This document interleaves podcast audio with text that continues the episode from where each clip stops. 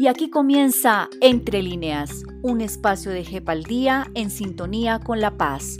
Bienvenidos.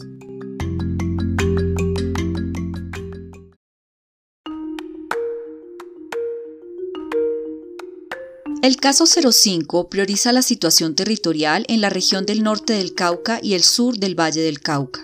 Incluye los municipios de Santander de Quilichao, Suárez, Buenos Aires, Morales, Caloto, Corinto, Toribío, Jambaló, Miranda, Padilla, Puerto Tejada y Caldono en el Cauca, así como Florida, Pradera, Palmira, Jamundí, Candelaria en el Valle del Cauca.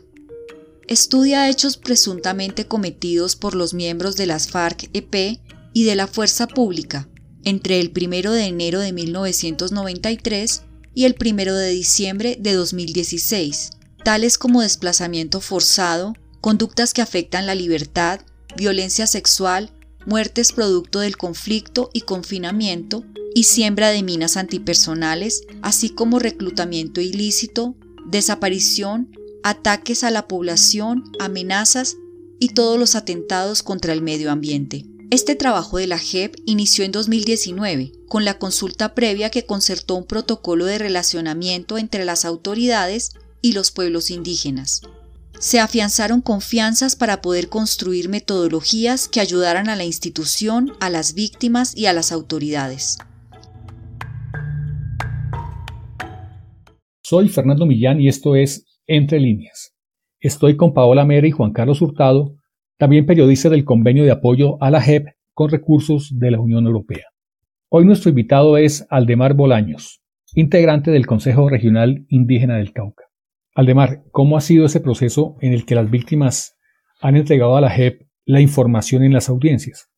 Bueno, eh, creo que eh, ahí es importante mencionar que pues no solamente ha sido un trabajo con el despacho, sino con la, con la misma JEP como institución del Estado colombiano, el sentido de que en el, en el año 2019 pues eh, tuvo la oportunidad de realizar un proceso de consulta previa y de ese proceso de consulta pues eh, se, se, concertó un protocolo de relacionamiento entre las autoridades y pueblos indígenas a nivel nacional que lo que buscaba de alguna forma en, en este tema de la información era afianzar confianza en, la construcción de metodologías que pues ayudaran tanto a la institución pero también a las víctimas y autoridades indígenas.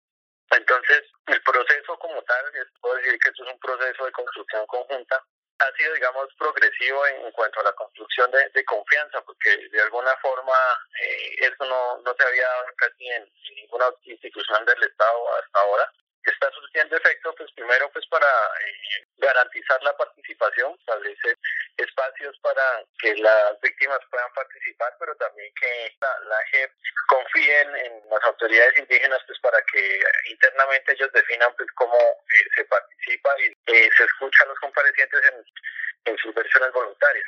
Debido a la pandemia, ¿qué otras estrategias se han generado para la recolección de información de las víctimas? Sí, pues efectivamente pues también se aprovechó que la organización ha trabajado mucho por fortalecer internamente a cada una de las autoridades. Y con la contingencia del COVID-19 pues el tema de la presencialidad se vio limitado, pues internamente nuestras autoridades también emitieron directrices para evitar que ninguna persona externa ingresara a los territorios con el fin de preservar la vida de nuestras comunidades. Y se optó por tener encuentros virtuales pero también de alguna forma establecer unos espacios que han ayudado a que eh, las víctimas pues, participen y las autoridades también en algunas diligencias del caso y, en otro tipo de escenarios pues, que se han desarrollado en coordinación con la JEP. ¿Cómo ha sido el proceso de convocatoria a las víctimas para que se aporte a la reconstrucción de la verdad?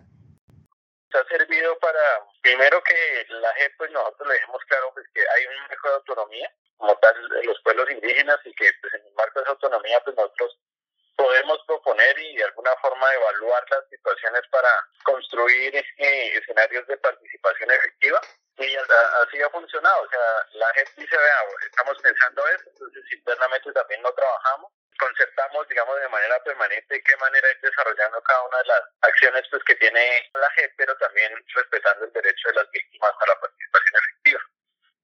¿Cómo ha sido la construcción de confianza con la JEP teniendo en cuenta que históricamente no ha sido fácil para las organizaciones y comunidades indígenas llegar a este punto con la institucionalidad.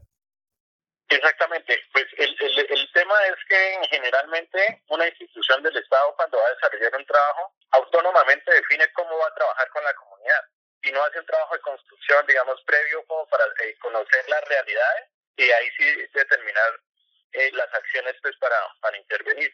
En este caso pues hay un escenario en el cual antes de desarrollar una acción se conversa, se concerta y se desarrolla a medida pues que se van avanzando las acciones pues se van evaluando. Entonces es un cambio digamos eh, bastante positivo que, tiene la G, pero pues como le digo el, escenario puntual pues se dio gracias a la consulta previa. Como pueblos indígenas caucanos y organización que los representa, ¿qué esperan de la JEP? Pues nosotros en sí esperamos justicia, reducir el tema de la brecha de impunidad que hay frente a lo que aconteció en el marco del conflicto armado en nuestros territorios.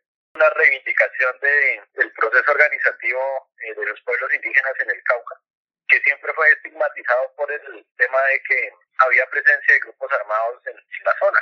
Entonces, pues, eh, por muchos años se, se a la organización indígena como parte del conflicto armado cuando pues, esto no fue así por último, ¿considera que hay confianza en la JEP? Pues no es un escenario de confianza, digamos, en pleno, lo podría decir, porque eh, la confianza se construye. Sí, de construcción de confianza, entonces. Exactamente, hay un proceso de construcción de confianza que esperamos eh, de buenos resultados. La confianza, usted sabe, como cualquier persona, no, no se gana de un día para el otro, sino que se va construyendo a la medida del tiempo y pues a la medida pues de que cada uno vaya obteniendo un fin común Gracias Aldemar. Nosotros llegamos al final de este episodio de Entre líneas. Hasta pronto.